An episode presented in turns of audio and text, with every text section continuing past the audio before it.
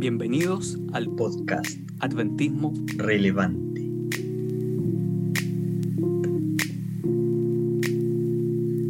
Hola, don Marco. Eh, ¿Cómo estamos? Espectacular. ¿Y cómo está usted, don Alex? Muy bien. Bueno, después ya de un, feriado allá, yo creo que ha sido bastante eh, positivo el descanso 18 Acá también tuvimos feriado, a, propósito de, feriado. ¿Verdad, Fue feriado eh, inesperado en el fondo, no es programado como en Chile, eh, debido al fallecimiento de, la reina. Su majestad, upside the king. Claro, ahora, ahora está. Hay rey. interesante ese concepto. Pero el punto es que en realidad, eh, más allá del, feriado por la muerte de la reina, hoy toca un tema entretenido, digo yo. Eh, vamos a hablar de, la muerte. ¿De sucesión? viene. No, no sucesión. Eh, ni secesión tampoco. ¿Del próximo príncipe de Gales vamos a hablar? No, no, tampoco. no, estoy muy lejos de la monarquía y, del Kawin monárquico. Vamos a hablar de Megan y Harry el día de hoy, don Alex. Puede ser. A todo esto, la prensa, la prensa inglesa es muy, eh, eh, ¿cómo decirlo? Muy hostiga mucho a las personas, me he dado cuenta. No es como la prensa chilena ni sudamericana, es como bien, bien punzante, bien punzante. Bueno, la verdad es que sí, es algo que igual se maneja bastante el tema de los medios, acá es bien eh, fuerte.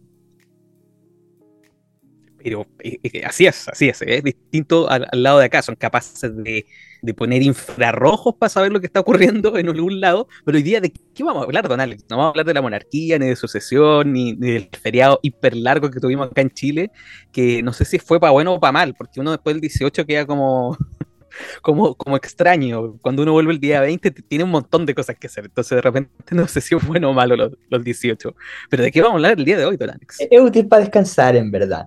Pero sí, eh, a propósito de muerte, vamos a hablar de, la muerte y de los muertos. Eh, a propósito de que en octubre viene, viene Halloween, eh, nos adelantamos a aquello porque en octubre vamos a tirar una buena serie, ya vamos a hablar de eso en algún momento, pero para el día de hoy creo que es importante el tema de, de, la muerte, los muertos, no los zombies ni, ni cosas de ese estilo sino que del estado de los muertos, en verdad. Y la verdad que yo creo que es un tema importante e interesante por varias razones. Eh, lo primero es que hace, hace rato, eh, hace harto rato, en verdad, que no escuchaba de, este tema que es bien característico adventista, en verdad, eh, el conocimiento del estado de los muertos.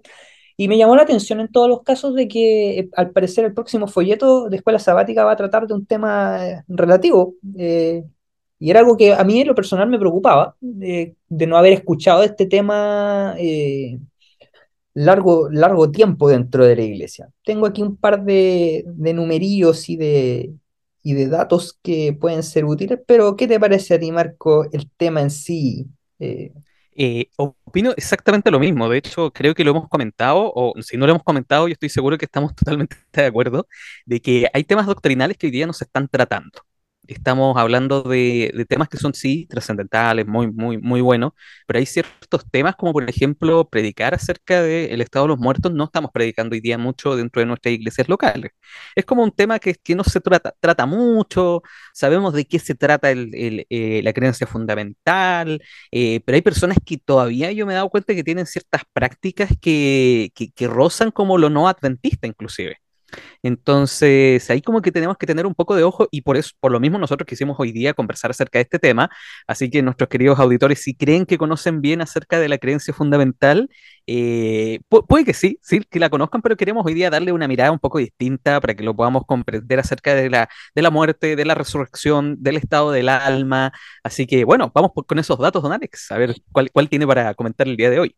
¿Qué tengo? Mira, lo que pasa es que estuve leyendo eh, alguna Adventist Review, bastante útil siempre aquellas cosas. Eh, y me encontré con un dato bien eh, interesante de una encuesta que se realizó por la eh, Conferencia General entre el 2017 y 2018. Y parte de las preguntas, bueno, era un montón de preguntas, no sé si alguien se acordará que también llegó parte de eso a, a Chile, parte de encuesta, pero parte de esta que tiene que ver con el conocimiento doctrinal en el fondo de, de la gente eh, bajo la, la, pregunta de si usted está de acuerdo o no de acuerdo con la siguiente afirmación, eh, que cuando la gente muere, eh, ellos permanecen en reposo, no tienen conciencia ni actividad hasta que, son, hasta que resucitan. el 89% de las personas está totalmente de acuerdo, que obviamente es nuestra creencia y que es lo bíblico, pero es interesante de que hay un porcentaje aún ahí que está que no está de acuerdo. de la misma manera, eh, bajo la sentencia que dice los muertos tienen e influyen sobre los vivos, hay un 13% de miembros de iglesia que están de acuerdo con esa afirmación, lo cual es interesante, no, no es menor un 13% que está de acuerdo con que los muertos ejercen influencia sobre los vivos que obviamente no es una eh, doctrina bíblica y no es lo que creemos en el fondo, pero lo más interesante y lo más eh, fuerte que me llamó la atención es que más del 40% está de acuerdo o no está seguro es con la siguiente eh, afirmación de que el alma es una entidad espiritual y separada de la persona y que vive después de la muerte. Y eso a mí me llamó bastante la atención.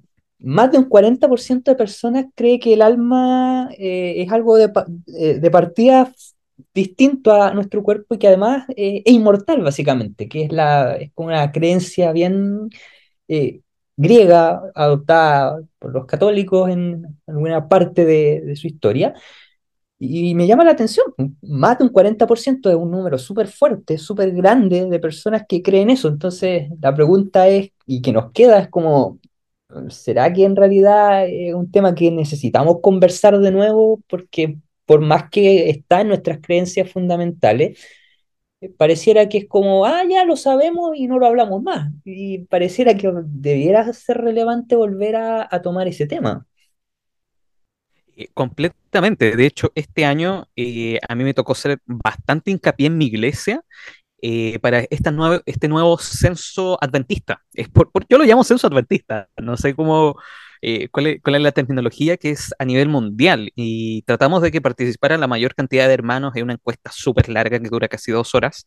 Y siempre antes o durante más o menos el tiempo de las conferencias generales, eh, se está haciendo este tipo de estadística. La próxima sabemos que va a ser en tres años más, ya no, ya no avisaron.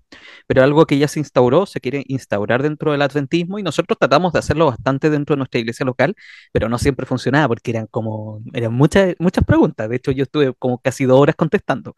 Eh, entonces, pero llama la atención llama la atención porque es una radiografía de lo que estamos viviendo como iglesia, de lo que cree la gente y, de, de, los problemas que tenemos. Y yo creo que aquí hay un problema que es de hermenéutica. Yo creo que la raíz de todo esto es la hermenéutica. Eh, es el sentido eh, y, la exégesis. Bueno, prácticamente lo mismo. Para, para nuestros auditores, lo, lo, por, fines teológicos, vamos a tratar de que sea lo mismo. Es, es, la forma en que interpretamos las sagradas escrituras, que ese yo creo que es uno de los grandes problemas. Y el segundo gran problema evidentemente que no todos tienen el, problema hermenéutico, el, problema de interpretación, sino que el segundo gran problema es cómo la influencia del mundo ha llegado a la iglesia y hay gente que se ha bautizado, que son catecúmenos, que no tienen todavía claras las doctrinas. Entonces quedan con ideas preconcebidas. Tenemos dos, dos situaciones. Gente que tiene un problema eh, de interpretativo, y gente que tiene también un problema de que no conoce muy bien las doctrinas, no le pasaron muy bien las doctrinas y, desconoce qué es lo que nosotros creemos. Por lo tanto, eso es lo que yo creo eh, con respecto a la raíz del problema de, de, por qué hay tanta gente que cree en la inmortalidad del alma. Eh, ahora, en cuanto a tema interpretativo, hay de distintos tipos, pero hay algo que me llama mucho la atención, que dentro del judaísmo, eh, por ejemplo, hay corrientes muy fuertes que creen en la pseudo, porque no es inmortalidad, pero es que es, pseudo inmortalidad del alma. Eh, e, ellos creen que, por ejemplo, cuando una persona duerme, sobre todo los judíos ultra, ultra ortodoxos, eh, creen que cuando la persona está durmiendo es como la especie de aliento de vida, como la especie de alma, no tienen bien una definición clara, eh, vuelve a Dios mientras uno está durmiendo y el otro día regresa, por eso no se despierta. Entonces, cuando alguien fallece, ocurre algo muy, muy parecido. El cuerpo eh, ya, ya se corrompe, pero, pero vuelve a Dios el, el especie de aliento de vida o alma, pero ellos no tienen esa separación de aliento de vida y de alma. E- Eso tenemos que tener como bien claro, Alex.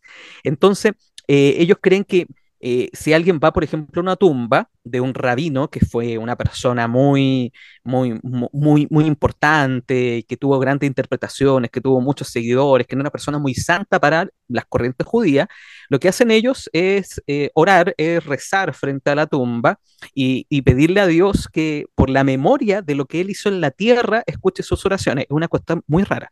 Es una cuestión muy rara. Entonces, la gente lo que hace es prende una velita. De ahí viene la tradición de prender velita a los muertos, a todo esto, que después la adoptó el catolicismo.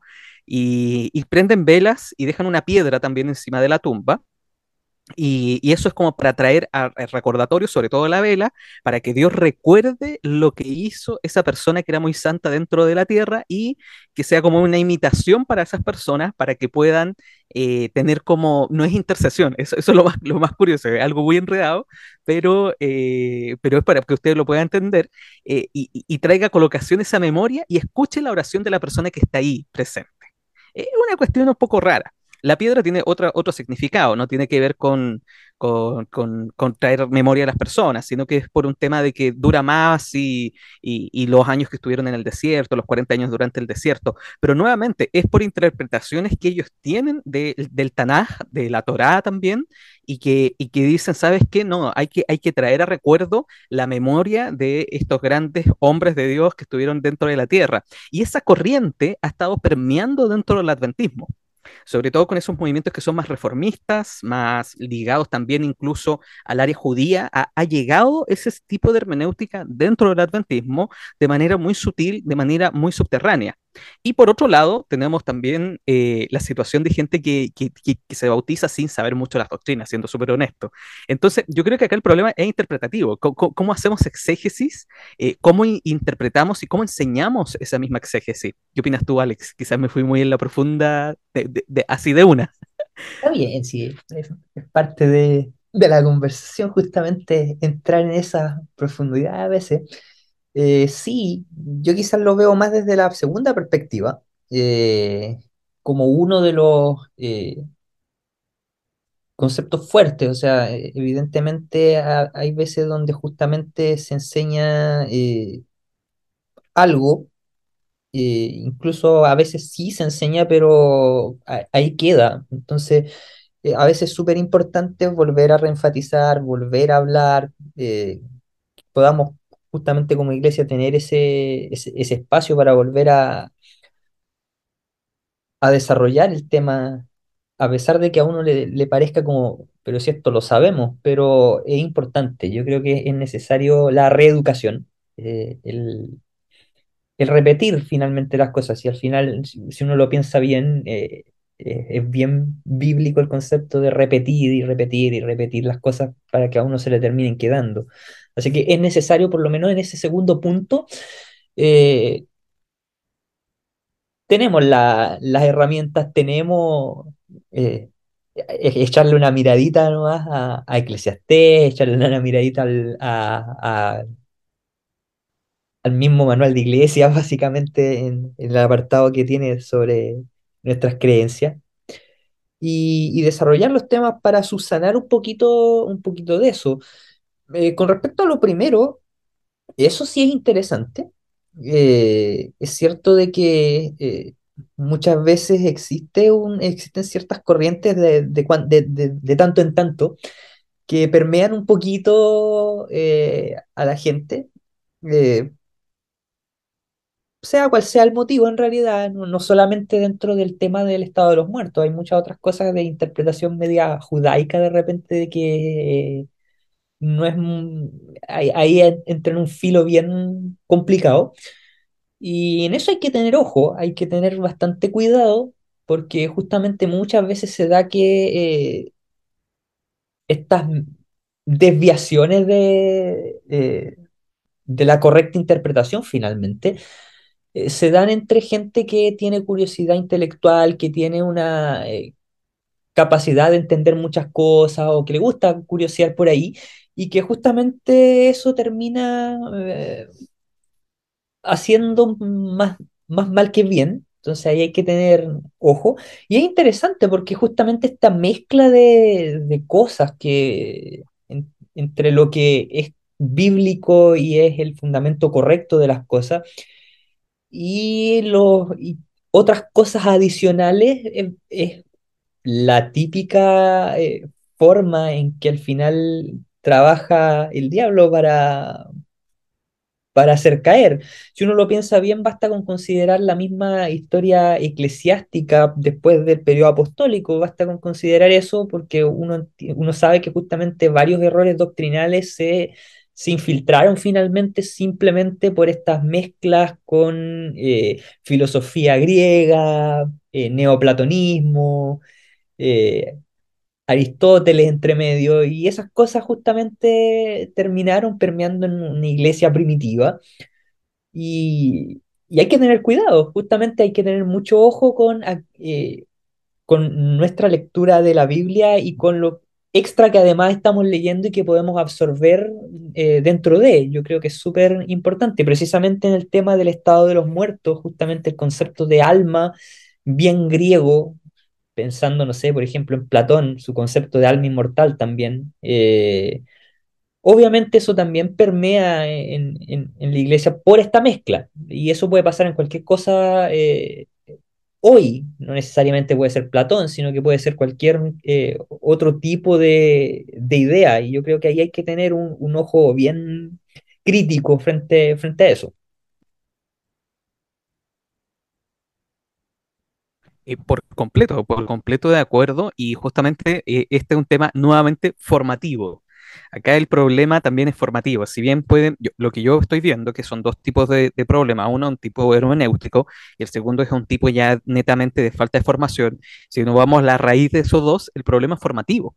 Y, y justamente ahí es donde tenemos que pensar cómo estamos formando en nuestras comunidades, cómo estamos formando nuestros grupos pequeños, cómo estamos formando a nuestros jóvenes, a nuestros niños, a la gente que nosotros estamos liderando. eh, y es algo que tenemos que empezar a pensar, sobre todo si alguien aquí necesita eh, eh, escudriñar un poco más acerca de los desafíos cognitivos que tenemos el día de hoy, tenemos un episodio que grabamos hace un tiempo, que lo subimos eh, la semana pasada, así que usted lo puede ahí escuchar como con más calma para ver acerca de los desafíos formativos que nosotros tenemos. Ahora, don Alex, ¿cómo, ¿cómo es la doctrina que nosotros creemos? ¿Qué es lo que nosotros creemos como adventistas del séptimo día acerca de la muerte, acerca de la resurrección y sobre todo el estado de alma, don Alex? Muy bien. De hecho, justamente importante, ya que estamos hablando del tema, eh, eh, es justamente hablar eh, claramente qué es lo que creemos. Efectivamente, lo que creemos puntualmente es que una vez que una persona muere, eh, como dice Eclesiastés eh, capítulo 9 y lo, lo leo textualmente, Eclesiastés 9 versículo eh, 5, dice que porque los que viven saben que han de morir, pero los muertos nada saben, ni tienen más paga porque su memoria es puesta en olvido. También su amor y su odio y su envidia fenecieron ya, y nunca más tendrán parte en todo lo que se hace debajo del sol.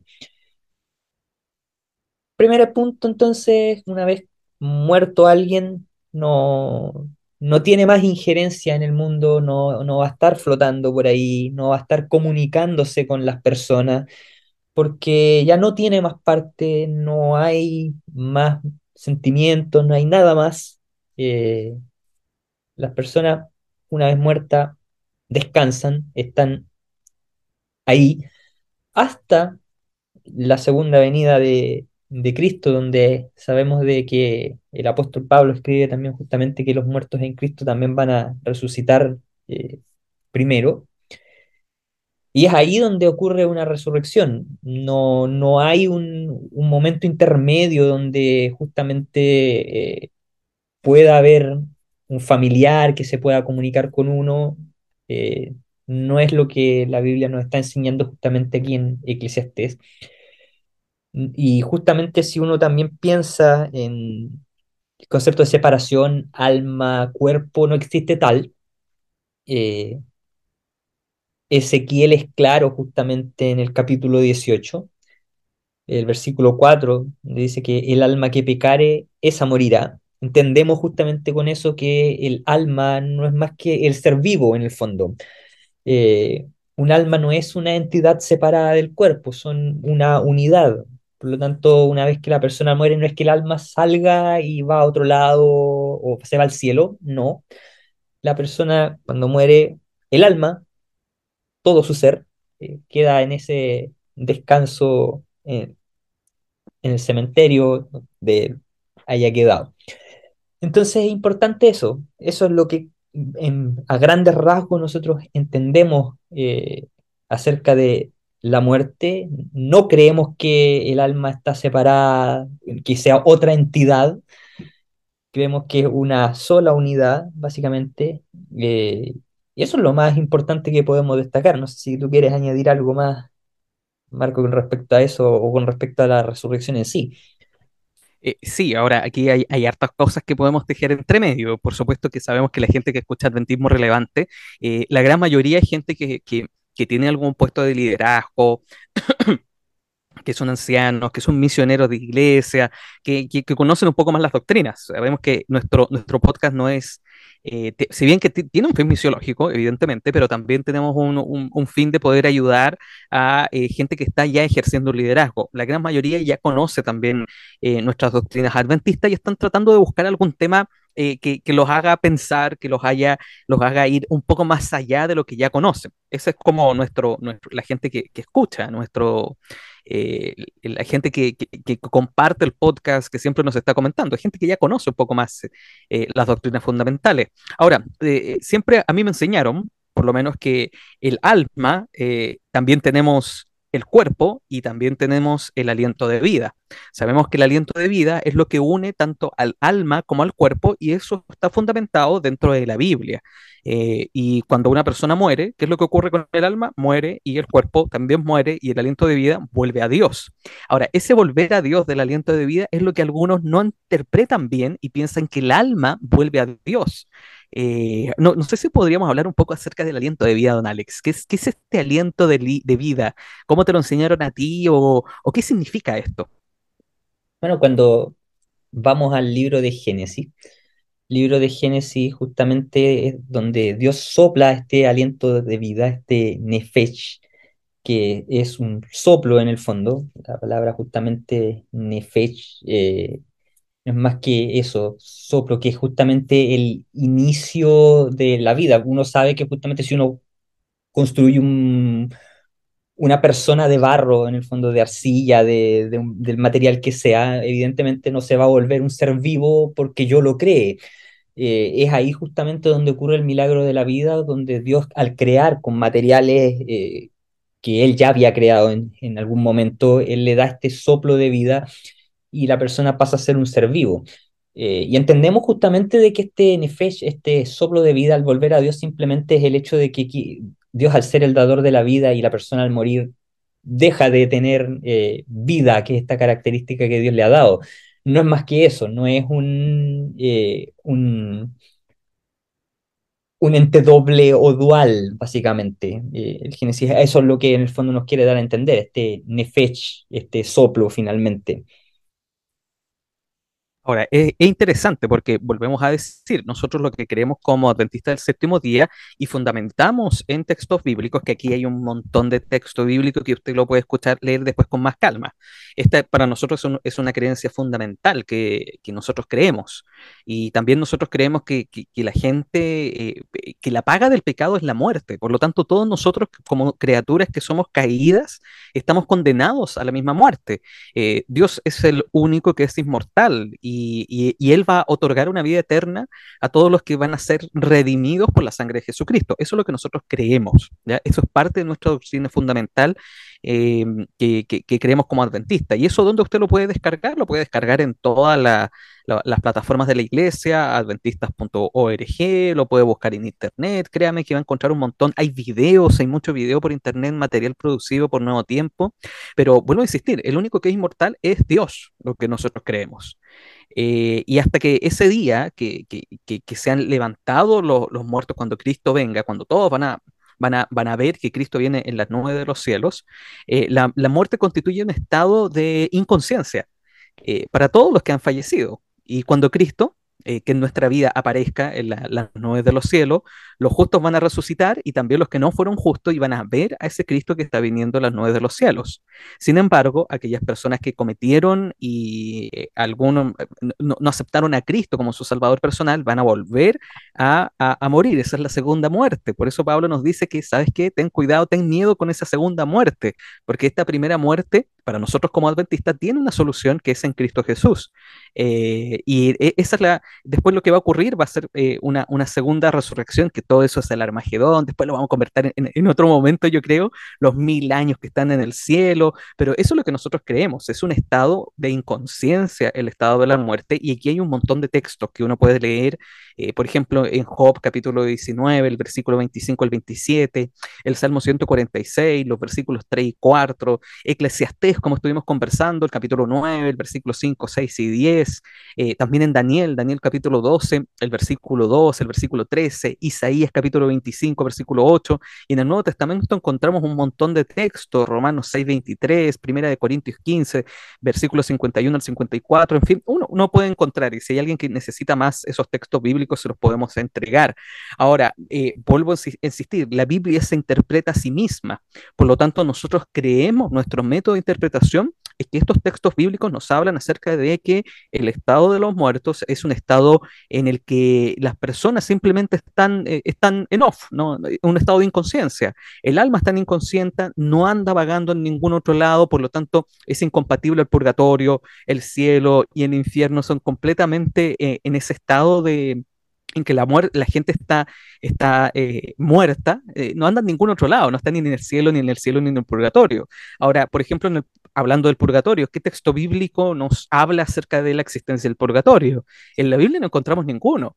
Ah, eh, bueno, los católicos se fundamentan en Lucas capítulo 16, versículo 19 al 31, cuando hablan acerca del de rico y el Laz y Lázaro. Esta es una parábola de Jesús y nuevamente aquí es un tema interpretativo, porque los católicos cuando se basan en el purgatorio, por esta parábola del rico y Lázaro que se encuentran con el padre Abraham, era una parábola que estaba contando Jesús, pero no necesariamente era algo literal.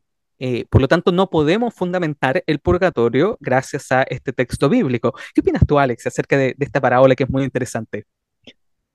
Sí, es una, una parábola que siempre ha traído eh, preguntas finalmente, pero eh, es muy interesante que, como bien dice, eh, la Biblia se interpreta a sí misma y hay que tener bien en, en cuenta no solamente ese, ese concepto, sino que también el hecho de que es importante eh, considerar el contexto de, de, los textos que uno está leyendo finalmente.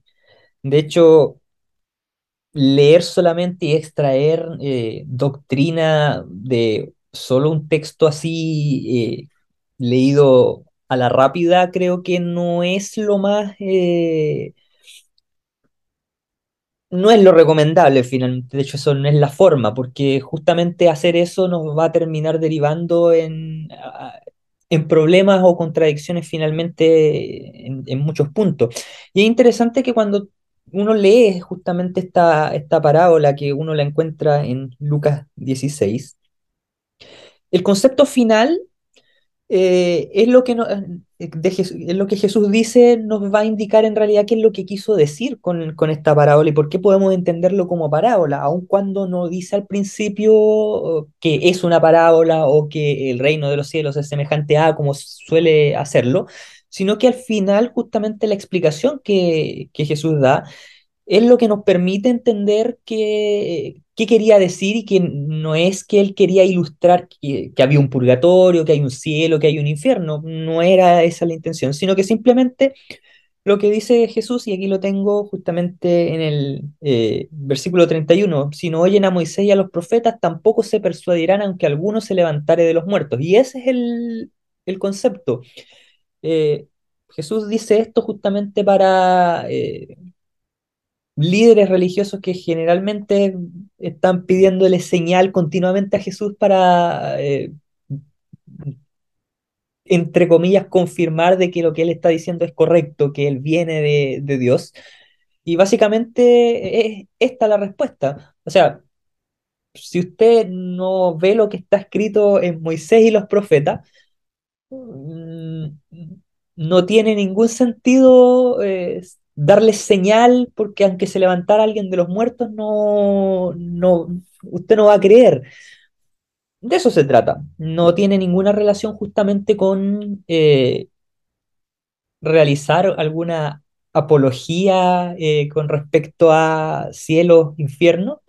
No tiene nada que ver con eso, sino que simplemente quiere ilustrar ese punto. Un punto en el que eh, apunta la incredulidad de los líderes de la época.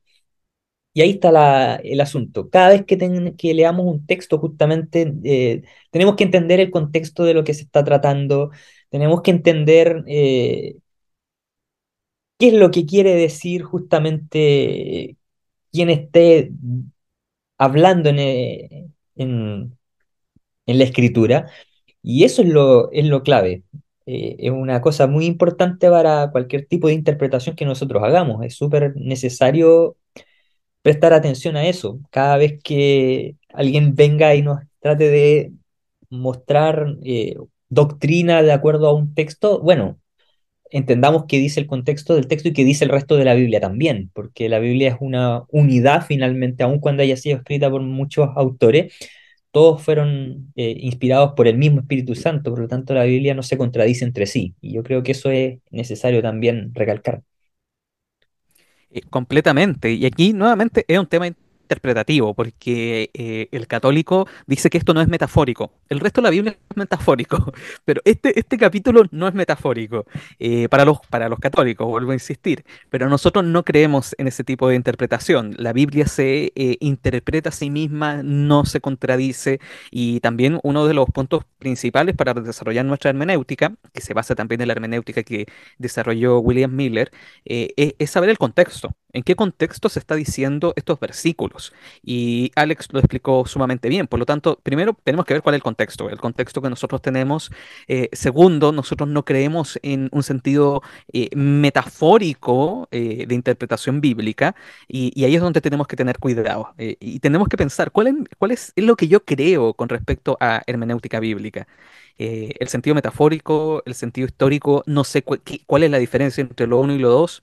Mm, Si no lo sabes, yo te recomiendo de que pares este podcast y te pongas a investigar un poco más acerca de, de- de los métodos de interpretación, porque si no, vas a tener un, un, un abanico y vas a creer lo que tú quieres y vas a fundamentar lo que tú quieres con cualquier tipo de texto bíblico. Acá hay un contexto y ese contexto era un contexto mm, eh, de parábola, de enseñanza, metafórico no es eh, algo más allá. Por lo tanto, ahí tenemos que tener eh, ojo con eso. Es como las fábulas. Si hay alguien que aquí cuenta una fábula, por ejemplo, dentro de una predicación, no quiere decir que esa fábula sea real eh, sino que todo lo contrario, eh, eh, es para poder reforzar como una rutina de pensamiento aquel proceso de enseñanza y aprendizaje que nosotros estamos desarrollando en ese momento. Desarrollar la metacognición, por así decirlo. ¿Qué es la metacognición? Es desarrollar el pensamiento emotivo junto con aquello eh, que estoy enseñando en ese momento. Así, a grandes rasgos es eso. Eh, y para eso utilizo yo fábula, ilustraciones, que tanto hablamos dentro de, la iglesia, etcétera. Eso es justamente para desarrollar la metacognición, es decir, vincular algo conocido eh, con, con, con un pensamiento más profundo. Por ejemplo, cuando un predicador siempre cuenta una anécdota personal, les voy a contar una anécdota personal. Todos como que los que están medio dormidos despiertan y ven qué es lo que, está, qué lo que va a decir el predicador en ese momento, eh, porque le llama la atención. Eso es, realizar una rutina de pensamiento para que la gente pueda entender la verdad más profunda. Acá Cristo lo que trató de hacer es exactamente lo mismo. Y, eso es lo que tenemos que entender dentro del contexto que nos diferencia, por ejemplo, de el catolicismo. Que, fundamenta el estado de los muertos, como que después está el infierno, después está el purgatorio. Eh, también ellos, por ejemplo, con la parábola de las diez vírgenes, eh, se fundamentan eh, en que el esposo, las vírgenes eran prudentes y había otras que eran insensatas, que estaban esperando a que llegara al esposo hasta la medianoche. Ese medianoche para nosotros es la segunda venida de Cristo. Eh, es un contexto escatológico lo que está mencionando Jesús, pero sin embargo para los católicos es un contexto escatológico pero pensado de otra manera. Es, la inmanencia de la muerte y qué ocurre después de la muerte. Eh, y, las obras de la vida, la, las cosas que hace uno dentro de la vida, eh, es este aceite, esta lámpara, eh, y, y, los que son de buena, los que actúan bien, eh, son aquellos que tienen la lámpara encendida, los que están guardando aceite, pero aquellos que se están portando mal tienen la lámpara apagada y cuando viene el esposo ocurre el juicio particular y en ese juicio particular es donde el esposo dice se quedan acá adentro o se van afuera. Eh, eh ¿se, ¿se, dan cuenta cómo, cómo cambia la interpretación? Y el problema es interpretativo tanto para los católicos, y eso, eso mengua dentro del mismo adventismo. Eh, por lo tanto, tenemos que tener cuidado, porque de repente hay gente que tiene ese mismo concepto que es un método de interpretación católico y lo meten dentro del adventismo. Así que ahí que tenemos que tener un poco cuidado. Alex, ¿qué, qué opinas sobre esto? Sí, de hecho, eh, justamente parte de nuestra historia adventista con precisamente el gran chasco tiene que ver un poco con esa eh, noción católica que justamente hay muchas personas que también entran eh, no solo en el tiempo de eh, 1844, sino que por ejemplo en los 1900, 1950, por ahí, hay mucha gente que por lo menos en Chile, eh, abuelos, eh, entraron justamente de un contexto católico. Chile es bien fuerte el, el contexto católico an antiguo y entraron justamente y conocieron la verdad adventista y eso justamente po podía traer eh, un poco ese, ese concepto. Hoy quizás, no sé si es tan así hoy, debido a que es más fuerte en, en, la generación actual el secularismo más que una interpretación católica y ahí es justamente donde también eh, este tema cobra relevancia, el concepto del estado de los muertos. Si uno piensa bien, eh, no tengo la, la, cita en este momento, pero justamente los dos temas más profundos, como dice Ellen White, eh, que van a ser un, una... Eh, van a ser fuertes en el último tiempo son la santidad del domingo, eh, entre comillas santidad, sabemos que el domingo no es santo, y el segundo es justamente el estado de los muertos porque el gran engaño satánico en el fin del tiempo tiene que ver uno con el tema de la adoración y el día de reposo y el otro tiene que ver con el espiritualismo. Y hoy por hoy eh, es súper fuerte y, y, potente cómo se nos muestra en, en películas, eh, en la tele misma, el concepto de inmortalidad del alma, el concepto de eh, muertos que pueden comunicarse y, y, todo desde una perspectiva no terrorífica, sino que amable y una perspectiva bien eh, aceptable en el sentido de que es como, oh, qué bonito, y desde películas para niños hasta películas para adultos. Ese tema es fuerte en, en la sociedad actual y, y creo que es, es, es, profundo de que tengamos noción de justamente esto, no solamente la interpretación eh, católica, sino que también la interpretación secular que el mundo le está dando a, a un concepto que me parece irónico, eh, por cierto, que cuando uno piensa en, la poca aceptación de la religiosidad hoy por hoy, pero sí se acepta mucho el concepto espiritual. Eh, y está bastante en boga este, este comunicarse con los muertos o esta interacción con los, con los muertos que está pegando fuerte. Y, y, ahí es donde nosotros tenemos que tener también eh, ojo, eh, esta es otra arista más donde hay que, hay que estar ahí eh, al pendiente de qué es lo que nos está rodeando, porque finalmente es eso lo que nosotros tenemos que comprender bien, qué es lo que estamos viviendo en este tiempo. Y completamente de acuerdo. Bueno, siempre estoy de acuerdo, don Alex, con, lo que tú dices. Eh, de hecho, por algo tenemos este podcast. Y, y justamente tenemos que tener un poco de cuidado también cómo la sociedad está, está menguando la mente de las personas. Eh, qué es lo que estamos viendo, qué es lo que estamos escuchando, qué es lo que estamos participando, eh, ¿está acorde a nuestra fe o no está acorde a nuestra fe? Y eso tenemos que tenerlo bien, bien claro. Eh, cuando yo decido no ir a un lugar, ¿por qué yo decido no ir a un lugar? Es porque no me acerca a Dios y no corresponde que un hijo de Dios esté en, en ese lugar. Lo mismo que ah, eh, tenemos que verlo con prudencia, algunas películas, algunos libros eh, y, y la sociedad hoy día, nuestros jóvenes están siendo bombardeados por todos lados, por lo tanto, eh, no, no es un tema de, de, de, de de vetar, sino que son normas mínimas de prudencia para poder tener un proceso formativo que es mucho mejor. Eh, no es malo decir, ¿sabes qué? Por prudencia, no es bueno que un niño de tal edad que todavía se está formando vea este tipo de películas o escuche este tipo de música o que lea este tipo de, de libros. Son normas de prudencia eh, para poder tener un proceso formativo que es mejor. Ahí tenemos que tener un poco de ojo. La prudencia es algo que conversamos muy poco dentro de nuestra iglesia, pero, pero realmente es muy bueno. Es muy, italianos dicen la prudencia nunca, eh, nunca sobra, eh, nunca, nunca es más, más prudencia es menos. No, todo lo contrario. Mientras más prudente uno es, es mucho mejor. Eh, una frase italiana que, que, que siempre utilizan ellos. Y, y yo creo que eso es necesario, es necesario. ¿Por qué? Porque el estado, por ejemplo, de los muertos es tan trascendental eh, para el resto de nuestras doctrinas adventistas. Si, si, si tú no lo comprendes bien, el estado de los muertos, después no vas a comprender bien eh, el juicio investigador. Si no, no, no entiendes bien el juicio investigador, no vas a entender bien la segunda venida de Cristo. El, el ministerio de Cristo en el santuario celestial, qué es lo que ocurre después en el milenio, qué es el Armagedón, y ese tipo de doctrinas adventistas, eh, si uno no cree en el estado de los muertos, se te pueden derrumbar. Y al final tú dices, no, Cristo va a venir, pero va a venir como en 10.000 años más. No, sí, estamos viendo el tiempo del fin, pero ya llevamos tanto tiempo en el tiempo del fin que de, de- una vez alguien me dijo, están hablando del tiempo del fin desde que Cristo se fue. Por lo tanto, tenemos para, para rato más. Y nuevamente, un problema interpretativo de que tenía esa persona. Todo esto es un tema formativo. Por eso es tan importante el tema educacional.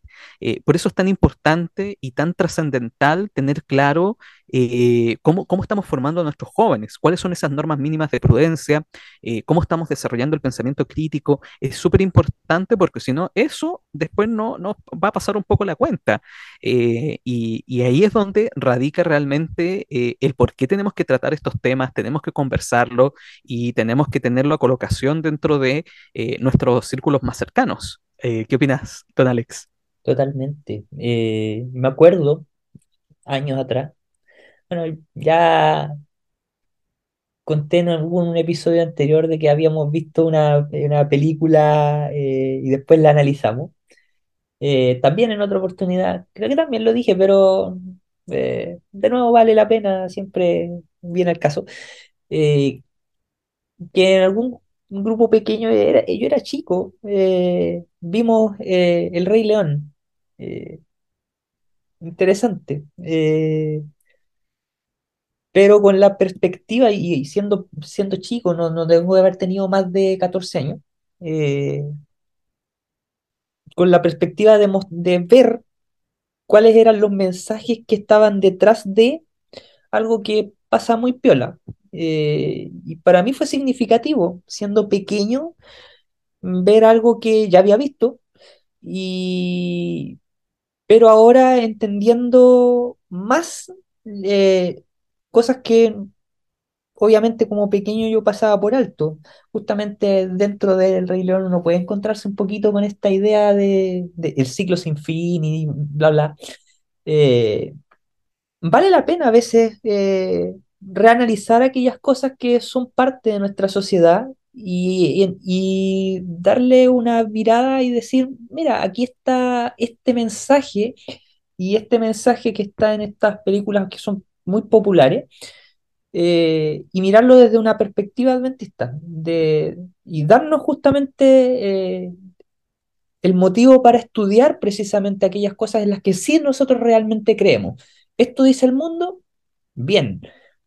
pero ahora miremoslo con un ojo crítico. Yo creo que justamente ahí eh, diste un punto muy importante. Es, necesitamos tener ahí, ser prudente eh, y también tener un, ojo bien, eh, una, un pensamiento crítico con respecto a lo que nos está rodeando hoy por hoy. Y es necesario que lo empecemos a desarrollar, eh, pero teniendo justamente como marco de fondo la Biblia. Justamente podemos analizar un montón de, de cosas que rodean nuestra sociedad, pero si no está la Biblia de, de fondo en nuestro análisis, creo que pierde un poco el eje y pierde un poco el sentido. Yo creo que ahí deberíamos, podemos realizar ese tipo de cosas. Yo creo que es súper positivo que podamos dar herramientas, podamos analizar eh, las cosas que están ocurriendo hoy por hoy en la sociedad y que pueden justamente eh, entrar piolamente en nuestra iglesia solamente porque son entretenidas, porque eh, quizás nos llama la atención o quizás ni siquiera nos damos cuenta de que hay ciertos mensajes que están detrás. Yo creo que es necesario que empecemos a, a desarrollar esa formación, a, a darnos un poquito el tiempo. Yo creo que es importante tomarse el tiempo para poder eh, entender y mirar lo que está ocurriendo. Eh, a veces es necesario que, que nos demos ese espacio, ese tiempo porque el mundo va en una dirección y tenemos que s- ser capaces de entender justamente hacia dónde va y, pre- y precisamente cuáles son los engaños del enemigo para este tiempo. Y sabemos justamente que eh, el espiritualismo y justamente este concepto de una mala comprensión del estado de los muertos es uno de los engaños más fuertes del enemigo para el último tiempo. Por eso necesitamos tener bien, estar bien preparados para eso. Y completamente, completamente de acuerdo. Hoy día lo dije varias veces, completamente de acuerdo. Pero eh, acá hay un tema, un tema formativo, es un tema de, de- de prudencia, es un tema de, de qué es lo que yo creo, qué es lo que yo interpreto, es lo que yo interpreto o es lo que realmente eh, la Biblia misma se está interpretando a sí misma. Y, y ahí es donde nosotros tenemos que tener un poco de colocación. Nosotros no creemos en el cielo, en el infierno, o sea, sí creemos en el cielo, pero no, no me refiero a que cuando alguien muere, tiene el juicio particular en ese momento y se va al cielo, al infierno o al purgatorio. No tenemos ninguna base para decir que el purgatorio existe, no existe una base bíblica y, y- el resto son simplemente interpretaciones de hombres, no es una interpretación eh, basada en la palabra de Dios. Si bien hay hartas culturas que hablan acerca de la existencia de, de la vida después de la muerte, sí, pero son interpretaciones para poder explicar eh, simplemente algo que ellos no podían comprender en su momento. Eh, no tiene ninguna base de fondo. Entonces, como yo no lo puedo comprender, no, la gente se va a otro lado simplemente.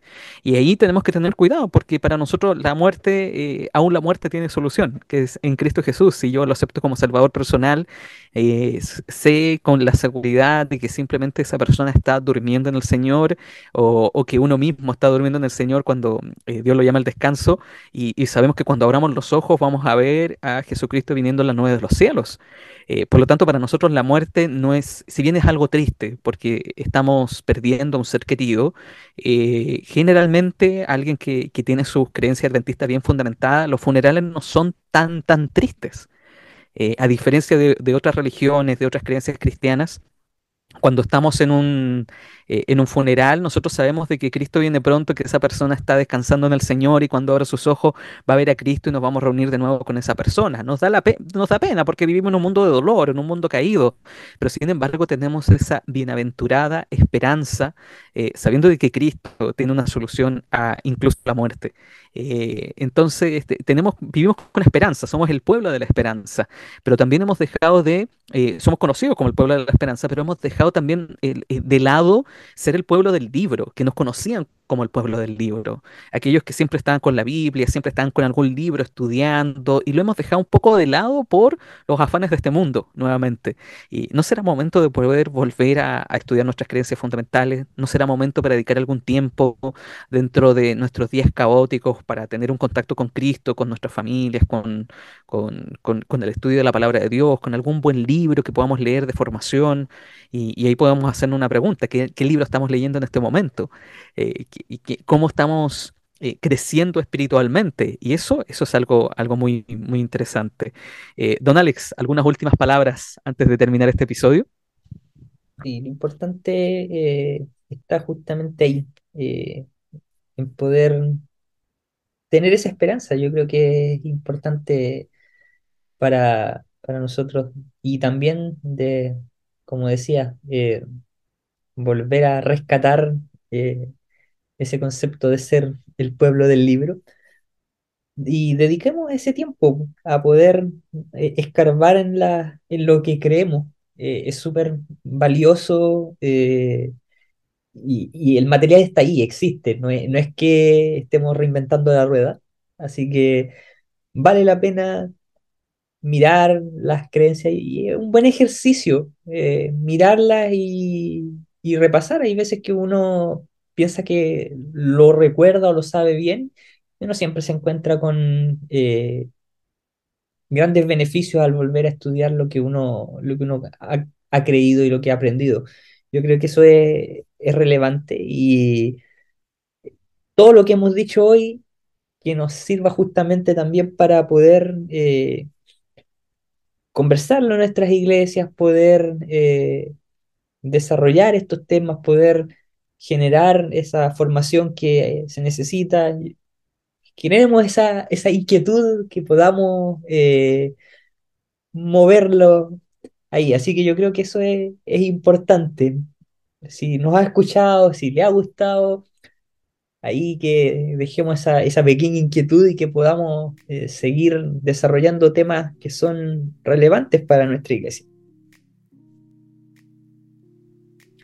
Así es, y también queremos invitarlos y agradecerles por, por, haber compartido, haber escuchado hasta el final de este episodio.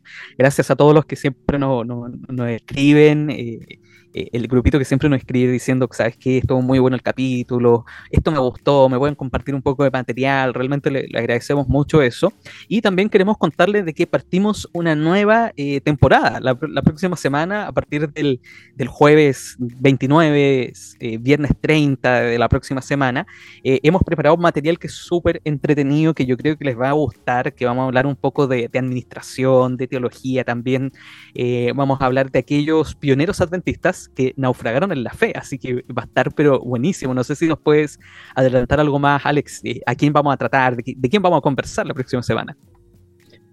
No, no vamos a adelantar más que el simple título de, eso. Eh, yo creo que vale la pena destacar estos varios pioneros, eh, porque justamente si uno lo piensa bien, eh, uno siempre rescata a los pioneros desde la perspectiva eh, de sus grandes éxitos, pero saber de quiénes ah, se fueron para otro lado, eh, vamos a sacar cosas súper entretenidas e interesantes. De hecho, lo recomiendo. Estos pioneros que se fueron hacia otros lados y por diferentes razones, así que nos va a servir para todos los que quieran entender un poquito más, no solo de, doctrina, sino que cosas que se pueden eh, observar en la iglesia, ahí quedan, quedan bien para todos. Así es, así que los invitamos a que lo puedan escuchar la próxima semana. También le agradecemos si pueden compartir este episodio con sus amigos, gente de iglesia, sus grupos de WhatsApp, eh, en redes sociales. Eh, estamos preparando también un material muy entretenido para, para redes sociales, eh, que ya los vamos a comentar más adelante. Va, a ver si funcionan, en realidad vamos a ver si no funciona. Va a ser muy, muy entretenido. Y también les queríamos comentar de que le agradecemos si en Spotify por lo menos nos ponen, nos califican le colocan ahí cinco estrellitas o, lo que ustedes estén conveniente, eso nos ayuda mucho a llegar a más personas, a que puedan conocer este proyecto de Adventismo Relevante. Don Alex, nos vemos la próxima semana. Si Dios quiere, ahí nos estamos viendo en esta nueva serie en Adventismo Relevante.